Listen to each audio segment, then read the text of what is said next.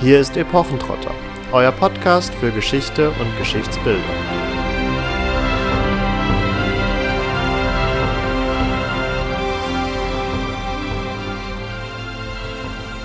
Hallo und herzlich willkommen zu Epochentrotter. Mein Name ist Marvin und zusammen mit meiner Mitpodcasterin Katharina beschäftigen wir uns heute mit dem neuen Trailer zu Assassin's Creed Valhalla, der letzte Woche erschienen ist. Wir wollen das Spiel ein wenig in seinen historischen Kontext setzen und wir wollen einen Blick darauf werfen, wie authentisch das Spiel, zumindest soweit man das aus dem Trailer sagen kann, äh, gelungen ist oder inwieweit hier Geschichtsbilder vielleicht auch aus anderen popkulturellen Medien übernommen wurden. Vielleicht erstmal ganz kurz zu Assassin's Creed selber, falls euch diese Spielerei noch nichts sagt. Aber für alle, die es schon kennen, das wird jetzt ganz kurz. Also, Assassin's Creed gibt es seit 2007. Inzwischen ist ein gutes Dutzend von Spielen erschienen, die unterschiedlichste Settings beleuchten, etwa das Heilige Land zu Zeiten der Kreuzzüge, Italien in der Umbruchphase von Renaissance, Mittelalter und früher Neuzeit, ähm, aber auch die Karibik zur Zeit der Piraten. Wir haben das antike Griechenland, wir haben das ähm, antike Ägypten, aber auch Paris zur Zeit der französischen Revolution oder eben jetzt die sogenannte Wikingerzeit. Ähm, das Grundprinzip des Spiels ist, dass man mit einer Technologie, dem sogenannten Animus, ja, die in den Genen gespeicherten Erinnerungen seiner Ahnen nacherleben kann und ebenso in die Vergangenheit reist. Ganz grundlegend wird hier ein fiktiver Konflikt zwischen Assassinen und Templer über die Jahrhunderte und Jahrtausende hinweg durchgespielt, wobei zumindestens in den letzten beiden Teilen dieser Konflikt wohl nicht mehr ganz so im Mittelpunkt stand, aber ähm, die haben wir selber noch nicht gespielt, deswegen können wir da noch können wir dazu nicht allzu viel sagen. Assassin's Creed Valhalla knüpft äh, an die Auswahlmöglichkeit des Vorgängerspiels Odyssey an, dass der Spieler zwischen männlichen und weiblichen Charakter wählen kann. Anders als bei Odyssey allerdings sind die Schiffe, in diesem Fall Wikinger-Langschiffe, nicht für Seeschlachten gedacht, sondern auf Entdeckungstour zu gehen, was den Entdeckerdrang der Wikinger und die Neugier der Spieler bedienen soll. Daneben gehört das Plündern und Brandschatzen zu den ständigen Aufgaben, das heißt, die eigene Mannschaft wird im englischen Setting zu militärischen Befestigungen an Flüssen gelotst, um dort Ressourcen zum Aufbau und zur Erweiterung der Siedlungen einzusammeln. Genau, du hast es schon angeführt. Äh, wir befinden uns in einem frühmittelalterlichen England und das wird vor allen Dingen auch durch eine historische Person besonders greifbar, die, dessen Namen jetzt nicht unbedingt im Trailer genannt wird, aber die doch durch ihr vermeintliches Siegel, was eigentlich eine Münzdarstellung ist, ja, dann, zu erkennen ist. Zu erkennen ist, genau. Nämlich handelt es sich um Alfred den Großen, der im späten neunten Jahrhundert nach Christus König von Wessex war. Äh, Wessex ist ein Königreich, was ganz grob im heutigen Südwesten Englands zu verorten ist.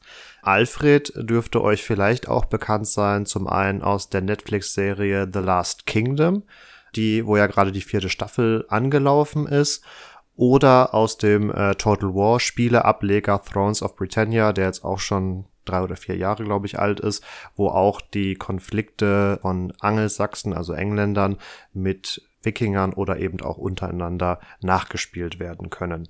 Er ist als König von Wessex eben der wie die Netflix-Serie oder auch die dazugehörige Buchreihe es aufgreift, der König des letzten Königreiches Wessex. Es ist nämlich eben jede Region oder jedes Reich, was sich am längsten gegen die Invasion der Wikinger oder der Dänen wehren konnte. Und ähm, er ist dann eine in der englischen Geschichte doch sehr schillernde Persönlichkeit, der es nämlich gelingt, diesen Vorstoß der Dänen äh, zu stoppen und in der Folge in gewisser Weise die Grundlage für die Einigung der englischen Königreiche zu bilden. Um uns noch ganz kurz chronologisch wirklich auch detaillierter zu verorten, kann gesagt werden, dass das ja zum einen mit Alfred schon möglich war, aber auch, dass dadurch, dass, wie Katharina gerade schon angeführt hat, in dem Spiel Valhalla auch die Möglichkeit gegeben werden soll, die eigene Siedlung auszubauen, dass wir uns nicht mehr in der Frühphase ähm, der Wikingerüberfälle ja befinden. Die haben ungefähr im Mitte des achten Jahrhunderts angefangen, Für gewöhnlich wird immer 793 der Angriff auf das Kloster Lindisfarne, das ist im Nordosten Englands, zu finden als ja, Ausgangspunkt der Wikingerüberfälle genommen. Es gab aber auch in den Jahrzehnten vorher schon welche. Es einfach durch die historische Überlieferung ist das immer so ein bisschen der Ausgangspunkt. Nach einem Phasenmodell, um jetzt nicht allzu theoretisch zu werden, aber um das kurz aufzuzeichnen, von Benjamin Scheller ist das quasi die Frühphase, diese Überfälle. Und ab ungefähr 843, also gut 50 Jahre später, handelt es sich bei den Wikingerfahrten nicht mehr nur um Überfälle, sondern ja, diese nordischen Krieger haben auch angefangen vor Ort zu überwintern. Also in diesem Kontext entstanden dann auch erste Siedlungen. Und ungefähr 30 Jahre später, äh, also ab ungefähr 873, 876, haben wir dann auch eine zunehmende Immigration von ähm, Menschen aus Skandinavien, so dass man festhalten kann, dass das Spiel, wenn man es jetzt wirklich fest historisch verordnen möchte, was bei einem Computerspiel natürlich immer so ein bisschen fragwürdig ist, vor allen Dingen in der entweder späten zweiten oder schon in der Frühphase dieser dritten Phase spielen müsste, weil eben dieser Siedlungskontext von großer Bedeutung zu sein scheint. Fraglich ist dann aber jedoch, ob man dann überhaupt noch von Wikinger sprechen kann. Ja, ähm, was sind denn die Gründe dafür, dass man vielleicht gar nicht mehr von Wikingern sprechen kann? Zugegebenermaßen, es handelt sich natürlich jetzt nur um das Modell eines Historikers, aber er geht halt davon aus, dass nur dieser Kontext der Überfallfahrten, der Raubfahrten, der Viking auch als Viking und entsprechend die Personen als Wikinger bezeichnet werden können und diese Siedlungs- und Migrationsbewegungen im Nachhinein dann von Skandinaviern beziehungsweise von Nordmännern ausgehen, die entsprechend keine Wikinger mehr waren, weil Wikinger vor allen Dingen junge Männer waren ähm, und das findet sich wohl auch teilweise in den Sagen wieder oder den Sagas, wie es ja äh, authentischer ausgesprochen wäre. Ähm, das findet sich dort wohl auch wieder, dass es sich um junge Männer handelt, die auf Raubfahrt gehen, um Ruhm, Ehre und Reichtum zu erwerben, aber im Nachhinein durchaus auch wieder wenn sie sich etwas gesettet haben und ein, eine Familie gegründet haben, durchaus auch wieder ein bäuerliches Leben in Skandinavien führen können. Also dass sozusagen das Wikinger-Dasein nur eine Lebensphase ist. Okay, also könnte man zusammenfassend sagen, die Schifffahrt ist schon so das zentrale Element eigentlich des Erfolgs der Wikinger, sei es nun als ähm, brandschatzendes, plünderndes Volk am Anfang oder als erfolgreiche Siedler, die vielleicht auch ein Stück weit vom schlichten Ackerbau, der am Anfang betrieben wurde, weggekommen sind und zu berechnenden äh, Handelsmännern geworden sind. Ja, also die Schifffahrt stand auf jeden Fall im Fokus. Also die Drachenboote sind ja auch, denke ich mal, eines der Markenzeichen von Wikingern und Nordmännern, je nachdem, welcher Definition man folgen möchte. Gut, aber wenn wir schon bei der Frage danach sind, was überhaupt ein Wikinger ist, was den Wikinger ausmacht, dann müssen wir uns vielleicht auch mal die Frage nach der Optik des Spiels stellen. Und da fällt eigentlich gleich auf, wenn der Trailer beginnt, dass man sehr nahe an dem ist, was man von Vikings kennt oder auch von der schon genannten Serie Last Kingdom.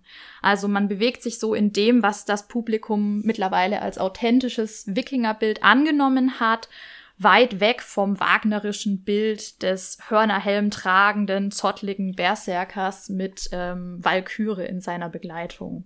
Das wagnerische Wikingerbild? Fragezeichen. Wir verdanken das Bild des Hörnerhelm tragenden Wikingers, was wir auch aus der Zeichentrickserie Wiki zum Beispiel kennen, Richard Wagner und seiner Inszenierung des Rings der Nibelungen. Und ja, davon ist man jetzt mittlerweile schon weggekommen. Wir haben jetzt es zu tun mit Wikingern, die schwarzes Leder tragen, die durchtrainiert sind, die auffällige, geflochtene Frisuren tragen, rasierte Schädel, Tätowierungen etc.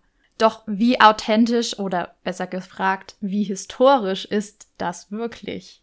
Das, was Katharina gerade angeführt hat mit Richard Wagner und den Hörnerhelmen, ist inzwischen als überholt abgestempelt.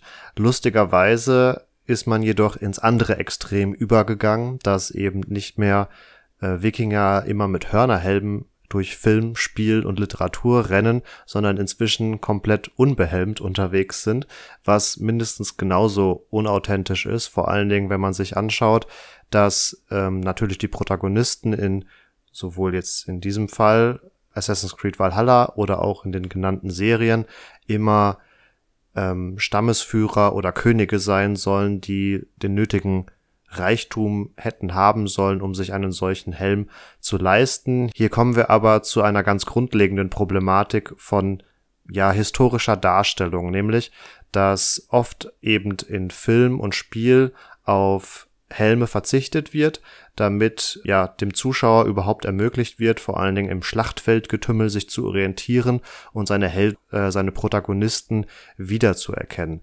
Was bringt es mir, wenn ich beispielsweise Brad Pitt eingekauft habe für mehrere Millionen, er die ganze Zeit aber unter einem Helm verborgen ist und ich letztendlich nichts von seinem schönen Antlitz sehen kann. Lustigerweise ist das allerdings ein Problem, was sich wirklich durch die Jahrhunderte und durch die Jahrtausende zieht. Also in künstlerischen Darstellungen werden die Helden, Protagonisten und Könige sehr oft ohne Helm dargestellt, eben damit sie für den Zuschauer erkennbar sind. Natürlich, das ist eine Darstellungsform, die aber nicht unbedingt etwas mit der historischen Wirklichkeit zu tun hat. Apropos historische Wirklichkeit. Schon in alten Schriften antiken Ursprungs oder auch die fränkische Geschichtsschreibung zeichnet ein Bild von rothaarigen Haudegen, breit gebaut, hochgewachsen, die ihre Siedlungen und Klöster überfallen haben. Also dieses Bild ist schon um einiges älter, als es ähm, für uns jetzt erstmal den Anschein hat.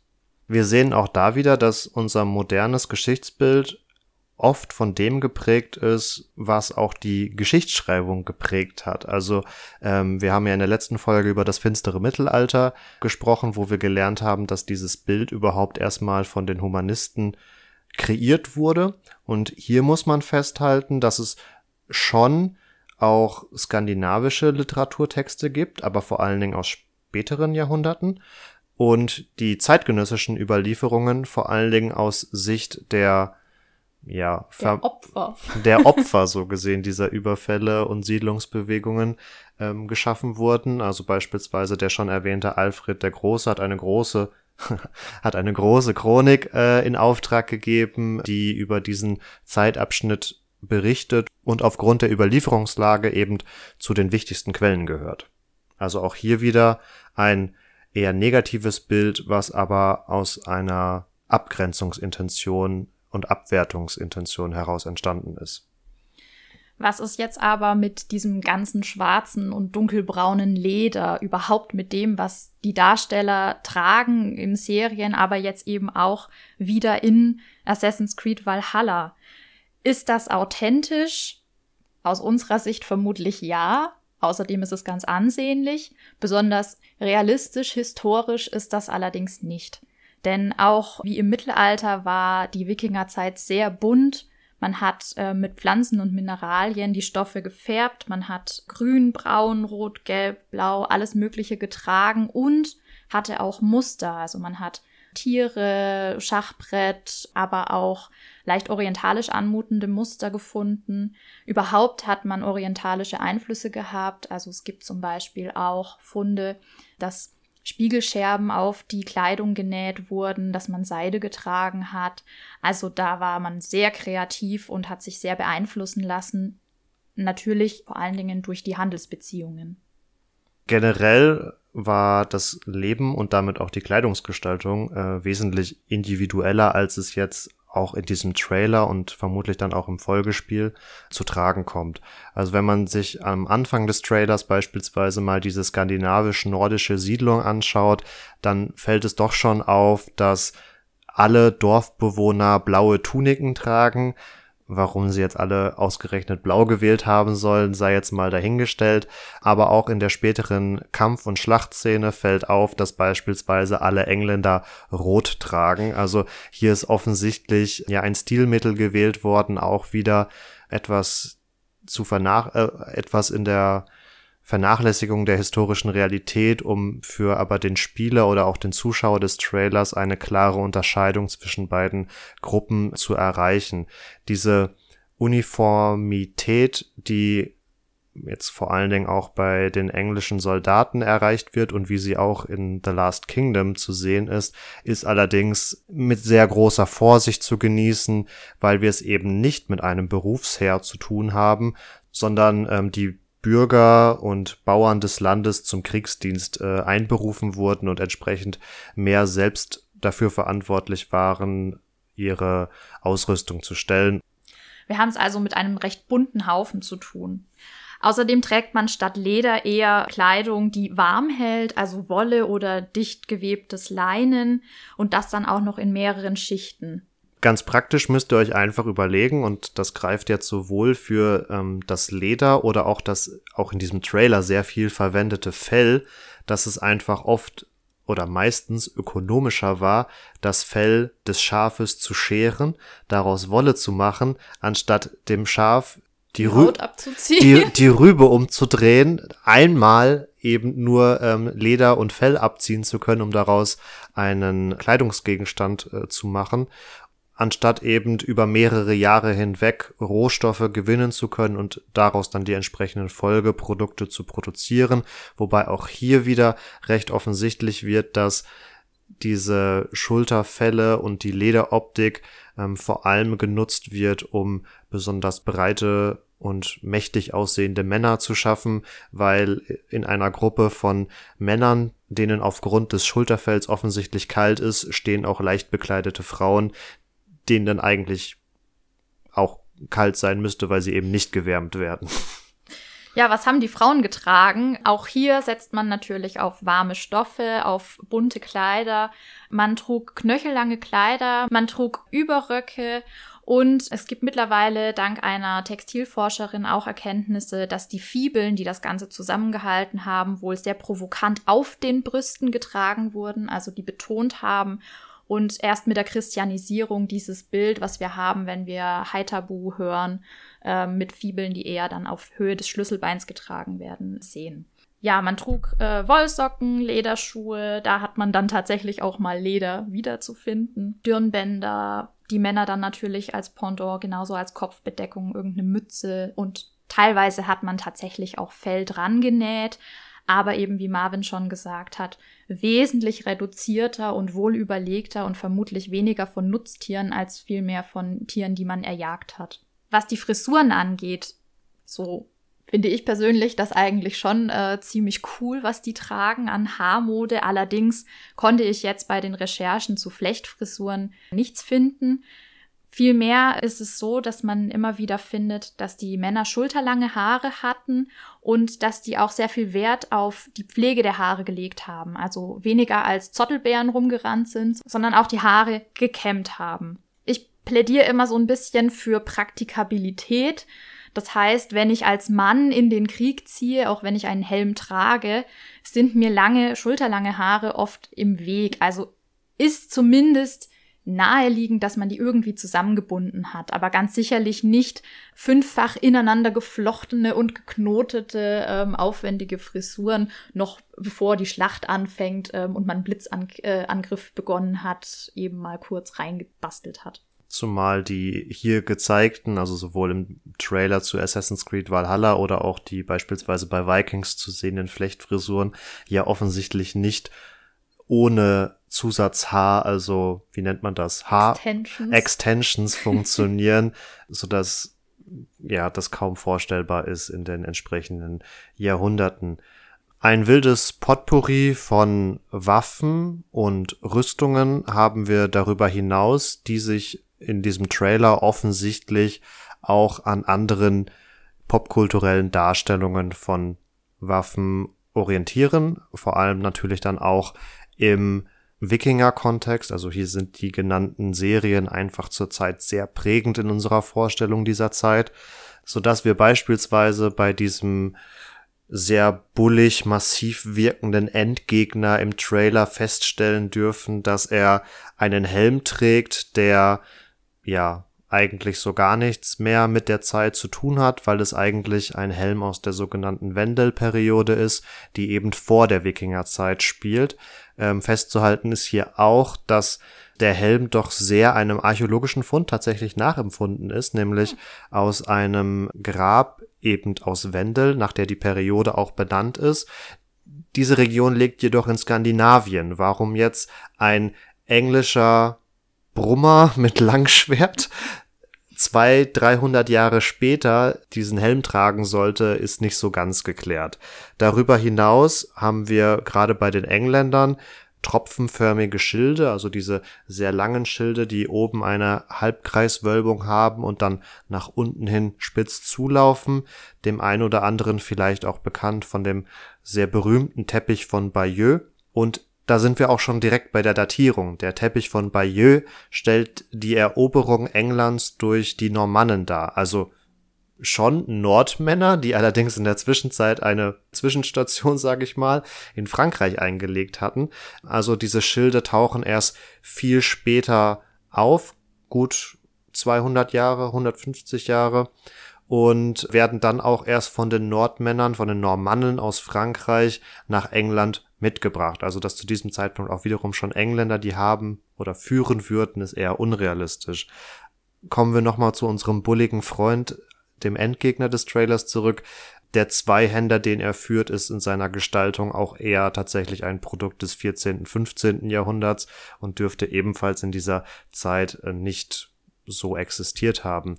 Wir gehen jetzt ganz kurz über den Trailer hinaus. Ich habe mir nämlich noch ein, zwei Konzeptzeichnungen zum Spiel angeschaut und hier muss man festhalten, wird es wirklich sehr wirr.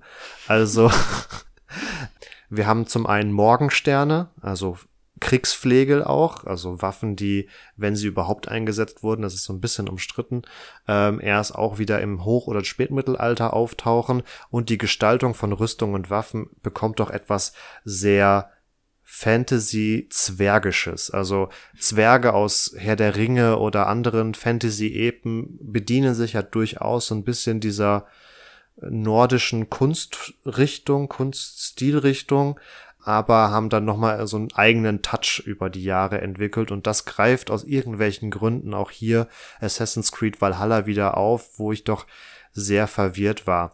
Zugegebenermaßen gerade die Waffen und auch die Ausrüstung war in den vorangegangenen Spielen auch schon immer sehr Fantasy-lastig und hier sollte man es nicht allzu ernst nehmen. Deswegen das von unserer Seite nur mal als eine Einordnung.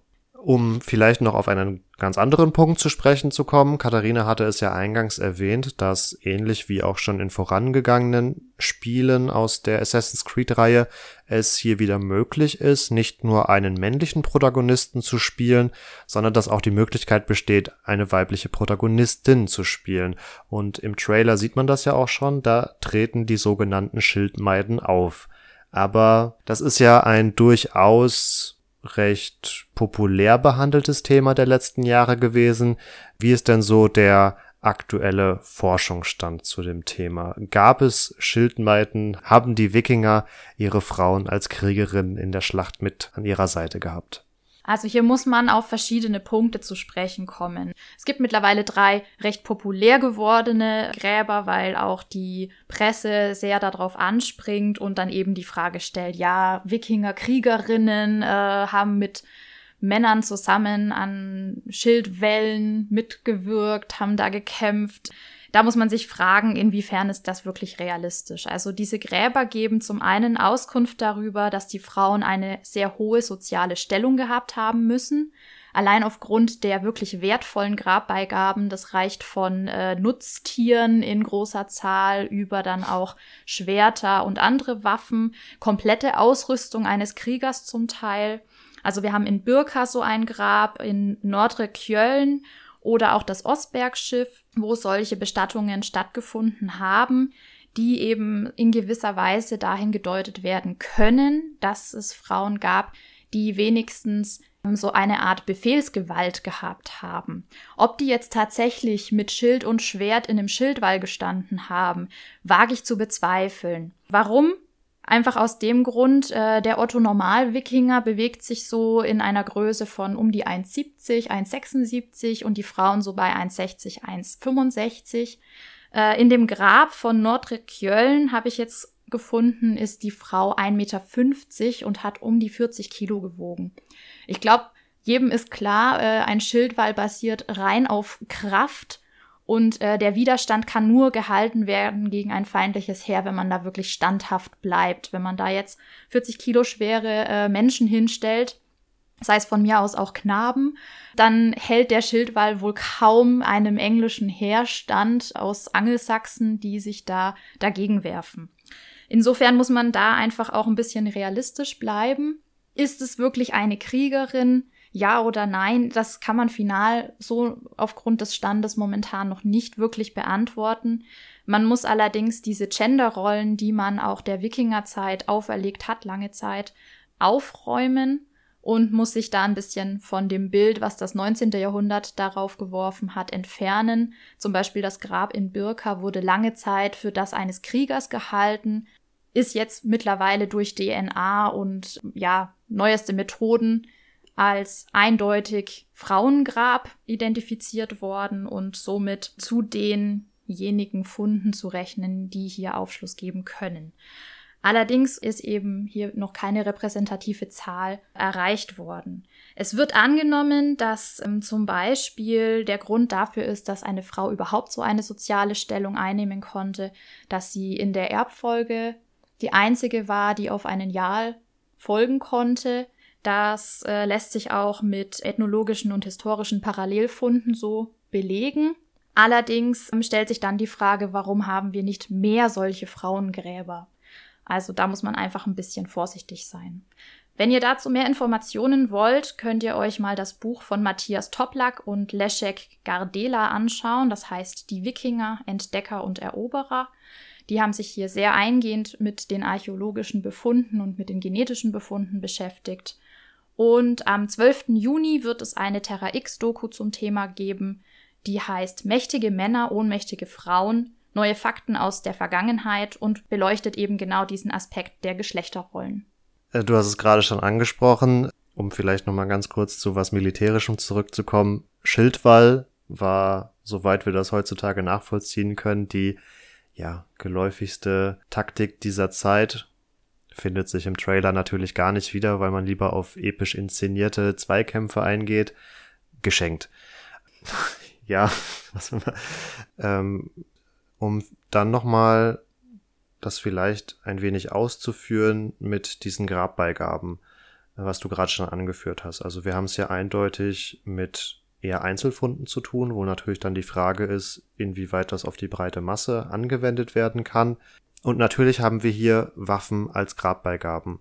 Ähm, wir müssen aber festhalten, dass selbst für die männlichen Gräber nicht zu 100% geklärt ist, ob und inwieweit diese Waffen-Grabbeigaben auch bei Männern davon zeugen, dass es sich um Krieger gehandelt hat. Weil Gräber sind kein Spiegel des Lebens, sondern Gräber spiegeln die gesamte Kultur wider. Ich glaube, das ist hier ganz zentral und ergänzt das, was du gerade gesagt hast. Also wenn ein Mann mit einem Schwert beerdigt wird, dann kann das auch einfach auf eine soziale Stellung hindeuten, die nicht unbedingt die eines Kriegers gewesen sein muss. Genau, wenn beispielsweise wir heutzutage jemanden beerdigen, dann wird er ja oft auch in einem schwarzen Anzug in den Sarg gelegt in 500 oder 1000 Jahren oder noch später könnte man dann irgendwann daraus schließen, dass zu Beginn des 21. Jahrhunderts oder im 20. Jahrhundert generell alle Männer zur Zeit ihres Lebens jeden Tag schwarze Anzüge getragen haben, was ja eindeutig nicht der Fall ist. Auch Personengruppen, die entweder nie oder nur zu besonders festlichen Anlässen ihren Anzug anziehen oder überhaupt einen erwerben dafür, werden so beerdigt, wenn sie nicht eine andere Bestattungsform wählen und dementsprechend kann man aufgrund von Grabbeigaben immer nur sehr vage Schlussfolgerungen daraus ziehen, wie die Lebenswelt im Diesseits denn wirklich gestaltet war. Wir können daraus letztendlich nur ableiten, dass es diese Gegenstände in der Zeit gab aber wie sie benutzt worden sind, ohne darüber hinausgehende Quellen wie eben bildliche Darstellungen, literarische Texte, die die Benutzung dieser Gegenstände beschreiben, fällt es einem eben äußerst schwierig. Und letztlich könnte man die Existenz und ich will gar nicht sagen, dass das der finale Beweis wäre, aber äh, die, die Anwesenheit von Frauen auf Schlachtfeldern, gerade jetzt hier in der Wikingerzeit, wäre vermutlich am ehesten nachweisbar, wenn wir wirklich ein ja, Kriegsopfer noch in übergestülpter Rüstung und mit Waffen und aber auch Kriegsverletzungen, die über das Skelett dann nachzuvollziehen sind, auf einem nachweisbaren Schlachtengrund der Zeit entdecken würden. Und selbst dann wäre zu überlegen, ob das jetzt hier eine Ausnahme war oder eben die Regel. Die Regel, genau. Was wir damit ganz grundlegend sagen wollen, ist nicht, dass wir irgendwie gegen eine Gleichberechtigung der Geschlechter sind, aber bitte seid einfach vorsichtig, allzu moderne Vorstellungen in die Vergangenheit zu projizieren und daraus irgendwie auch ein, eine Kontinuität konstruieren zu wollen, die euren Standpunkt rechtfertigt im Sinne von Gleichberechtigung der Geschlechter ist gut, weil es schon immer so war, sondern Gleichberechtigung der Geschlechter ist gut, weil es richtig ist. Wir brauchen hier keine historische Konstruktion dahinter. Genau, insofern ist das, was das Spiel macht, auch weniger aus einem historischen Impetus herauszusehen, sondern versucht vielmehr hier irgendwie der Gleichberechtigung gerecht zu werden und verstärkt wahrscheinlich auch weibliche Spieler anzusprechen, die sich ja sonst hauptsächlich mit männlichen Spielfiguren zufrieden geben müssen.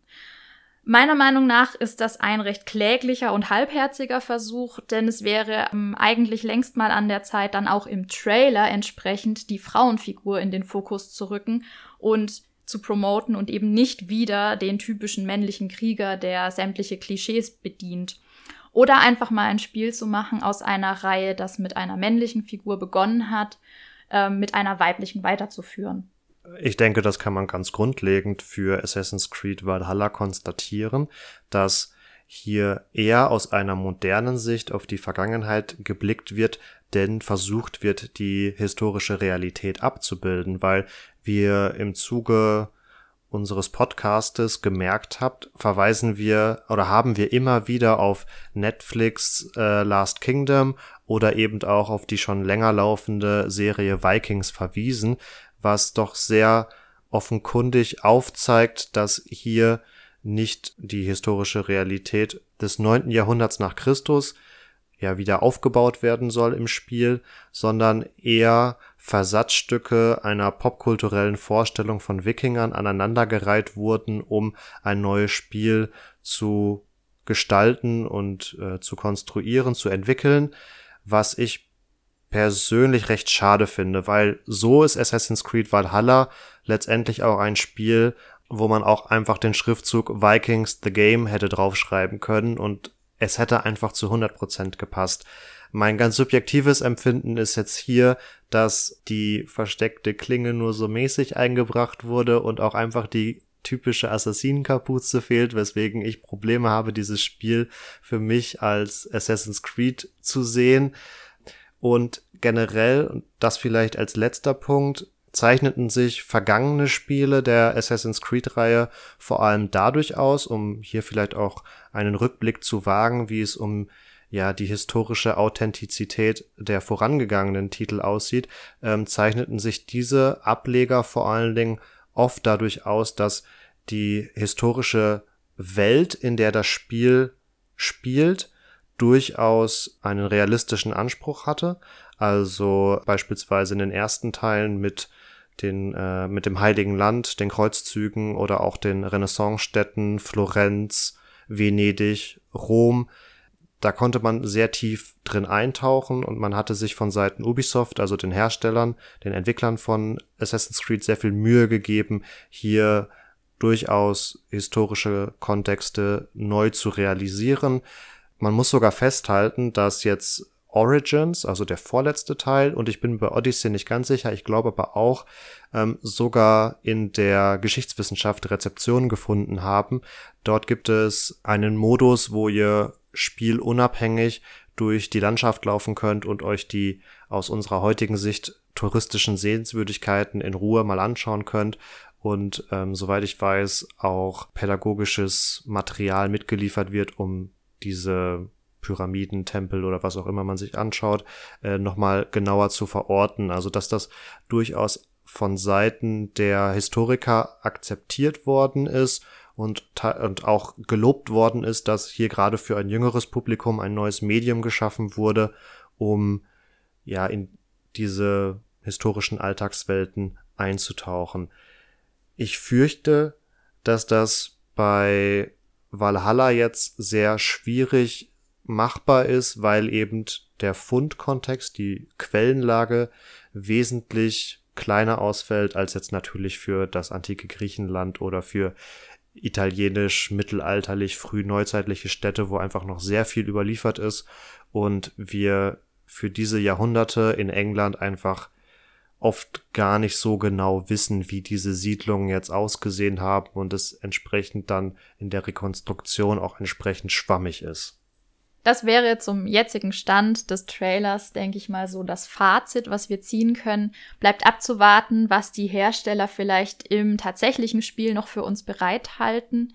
Wir freuen uns drauf, wenn ihr eure Eindrücke und Meinungen mit uns teilt. Ihr erreicht uns wie immer über die Social Media Kanäle. Facebook, YouTube oder auch Instagram, jeweils unter Epochentrotter ganz einfach zu finden. Und wir würden uns freuen, wenn ihr auch zu unserer nächsten Folge wieder einschaltet. Da haben wir ein Interview mit einem langjährigen Reenactor, der uns seine ganz persönliche Sicht darauf liefert, wie eben dieses Hobby unser heutiges modernes Geschichtsbild prägt und was für ihn den ganz besonderen Reiz daran ausmacht. In diesem Sinne bleibt gesund und ciao. Bis dahin, macht's gut.